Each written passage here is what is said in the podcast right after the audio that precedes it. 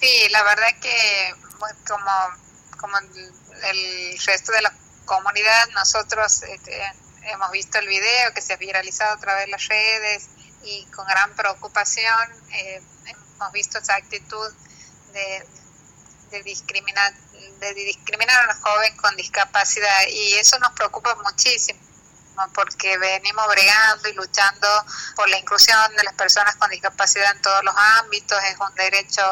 consagrado este, a nivel constitucional y, y, no solo cuando hablamos de inclusión hablamos de inclusión educativa, sino de inclusión deportiva, inclusión en nuestra cultura, que como santiagueños, imagínense que el folclore eso está en nuestras raíces, está en nuestra ADN y cómo no incluir a las personas con discapacidad en, en actividades culturales, recreativas y y sociales. Entonces, este, ha sido, por más que el Señor ha intentado en un video, ha intentado, digo, porque la verdad que después ha sido lamentable lo que he dicho, ha intentado pedir disculpas, eh, es un hecho que nosotros tenemos como sociedad que repudiar y tomar conciencia de que eh, las personas con discapacidad eh, no es no es que nosotros les permitimos estar, es un derecho, un derecho que hay que respetarlo, es un derecho eh, que, que, también tenemos como sociedad que eliminar las barreras para que las personas puedan acceder a ese derecho